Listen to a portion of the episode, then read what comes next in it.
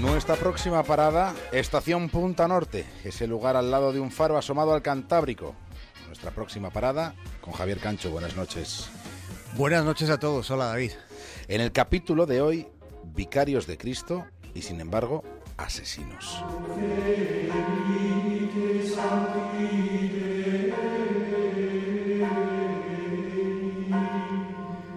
Fue hace casi 750 años, fue en un 29 de noviembre, en una fecha como la de hoy. Tras la muerte del Papa Clemente IV, aquel día comenzó el periodo más largo en el que la Iglesia Católica ha permanecido sin sumo pontífice. Aquel interregno se prolongó durante 34 largos meses. Fueron casi tres años de encarnizada pugna por el poder entre las dos facciones que había dentro del colegio cardenalicio.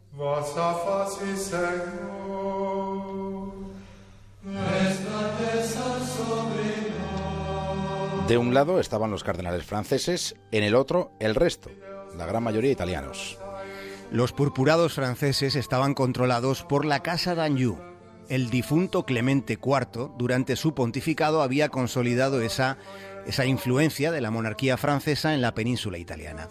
Y esa situación había propiciado una fractura total dentro del Colegio de Cardenales. Al comienzo de este cónclave, eran 20 los que tenían que ponerse de acuerdo. 20 tenían que hacerlo dentro de la Catedral de Viterbo, en la Toscana. Pero el enfrentamiento entre estas dos facciones era tan enconado que transcurrían los meses sin que se saliera de ese estancamiento, sin que hubiera una designación.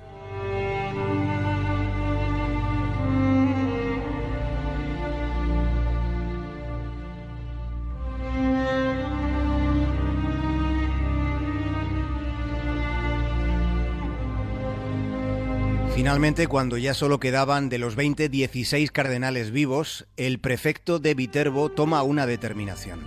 Se estableció el llamado clausi cum clave. Los cardenales fueron, David, confinados bajo llave, racionándoles el pan y el agua. Pero seguía sin haber lo que hoy se llama la fumata blanca.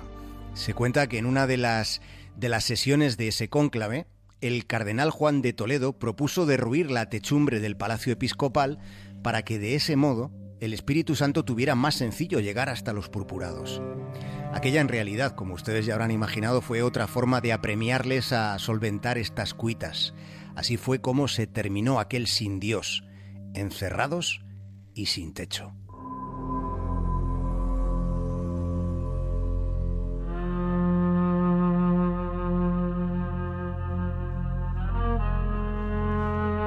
Finalmente, porque hubo un final, el elegido fue Teobaldo Visconti. Teobaldo llegó a Roma el 13 de marzo del año del Señor de 1272. Los cardenales habían tardado en decidirse 34 meses y habían designado a un religioso que ni siquiera era sacerdote. Estas incongruencias ocurrían en aquellos tiempos. Teobaldo Visconti fue consagrado obispo de Roma, tomando como papa el nombre de Gregorio X. Se da la circunstancia de que en una de las decisiones que tomó Gregorio X en aquellos tránsitos del siglo XIII, una de sus decisiones consistió en establecer normas para tratar de acabar con los abusos en el seno de la Iglesia. No se habían cumplido cuatro años de su pontificado cuando Visconti ya estaba muerto.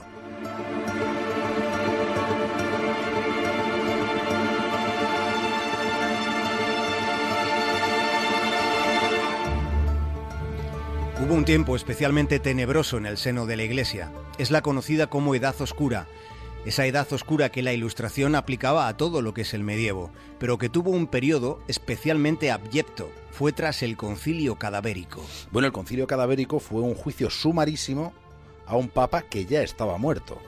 Se acusaba al papa Formoso de haberse sentado ilegalmente en la silla de Pedro. Aquello fue un proceso estrafalario.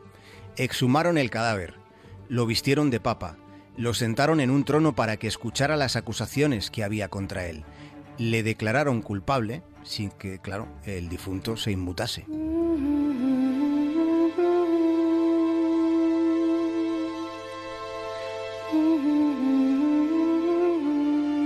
Y luego, luego estuvo aquel feo asunto de la venta del papado por el Santo Padre Benedicto IX. Este Benedicto era un perla de moral tan laxa que no tenía ni vestigios éticos de la infancia, porque ya le designaron vicario de Cristo cuando tenía 10 años. Fue papa con 10 años. Cuando fue creciendo, fue teniendo comportamientos que supusieron su inclusión en el grupo de los llamados papa fornicadores. Pero es que además este tipo practicó la simonía, es decir, este sujeto vendía objetos sagrados para su enriquecimiento personal. Puestos a vender, puestos a vender, este papa llegó a vender el mismísimo papado de Roma por dos bolsas de oro.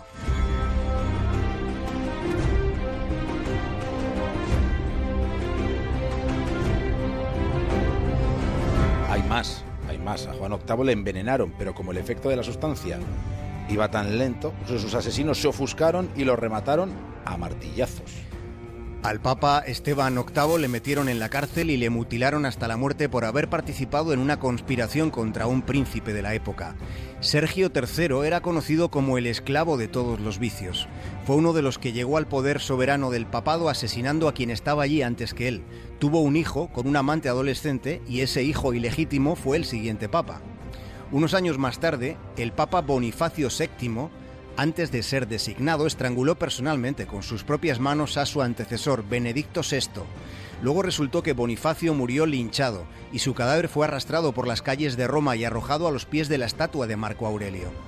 Ya en el segundo milenio hay constancia de que Alejandro VI y a León X, que se sepa, a estos dos seguro que les envenenaron. Clemente VI se llevó el papado a Aviñón durante unos años porque le venía bien. Este fue un papa que murió de gonorrea. Sisto IV, el que mandó construir la capilla Sistina, tuvo seis hijos. Seis. El Papa Papá le llamaban. Inocencio VIII reconoció ocho criaturas, aunque dicen que hubo muchas más. Del despiadado Rodrigo Borgia, que tomó el nombre de Alejandro VI, se dice que presidió más orgías que misas. En fin, aquello, en aquellas épocas, básicamente, era un juego de tronos.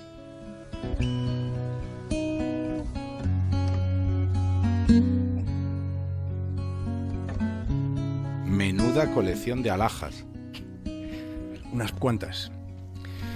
Mucho bicherío había en aquellos tiempos. Javier Cancho, hasta mañana. Un abrazo.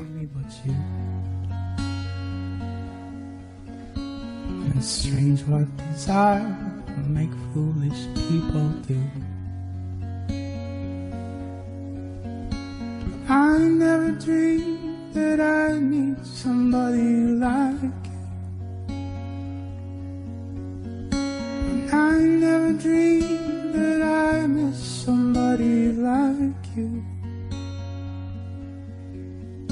And I